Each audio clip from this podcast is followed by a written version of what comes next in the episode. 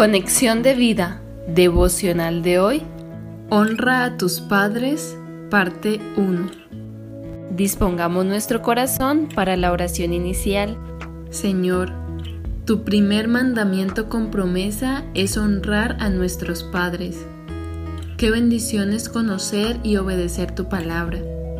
Te doy gracias por esas personas que escogiste para traerme a la vida y te pido los bendigas hoy y siempre así como también te ruego me permitas verlos y tratarlos con respeto y mucho amor. Quita de mí toda mentira en su contra y toda actitud de deshonra. En el nombre de Jesús. Amén. Ahora leamos la palabra de Dios. Efesios capítulo 6 versículos 2 al 3. Honra a tu padre y a tu madre, que es el primer mandamiento con promesa para que te vaya bien y seas de larga vida sobre la tierra. La reflexión de hoy nos dice, la honra a nuestros padres es de tanto agrado para Dios que es uno de los mandamientos más atacados por el enemigo. Pero hoy nuestro Padre Celestial nos anima a no dejarlo de practicar bajo ninguna circunstancia. La relación con nuestros progenitores es una de las más variantes en nuestra vida. Cuando somos bebés y niños, el amor, respeto, admiración y dependencia hacia nuestros papás es indiscutible. Somos la alegría y bendición del hogar.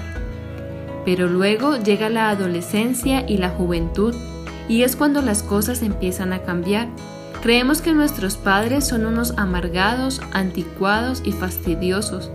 Entonces empezamos a dejar de confiar en ellos, de decirles un te quiero, de obedecerlos y de respetarlos, a lo que también se le suma el juzgarlos por sus errores, defectos y debilidades. Nos creemos con el derecho de criticarlos por lo que hicieron o dejaron de hacer con nosotros durante la crianza. Y entonces nuestra respuesta es indiferencia, rechazo, desobediencia y falta de amor, porque según nosotros ellos no son dignos merecedores de nuestra honra. Y es con esta actitud con la que probablemente los seguimos tratando durante muchos años. Queridos hijos, la Biblia nunca dice que dependiendo de la excelencia moral o del tipo de persona que sea tu padre o madre, es el grado de honra que les debes dar. Simplemente nos dice obedézcanlos en todo porque esto es justo y agradable al Señor. Colosenses 3:20 y Efesios 6:1. Evidentemente no es una opción, es un mandato. Proverbios 20:20 dice, Al que maldice a su padre o a su madre, se le apagará su lámpara en oscuridad tenebrosa.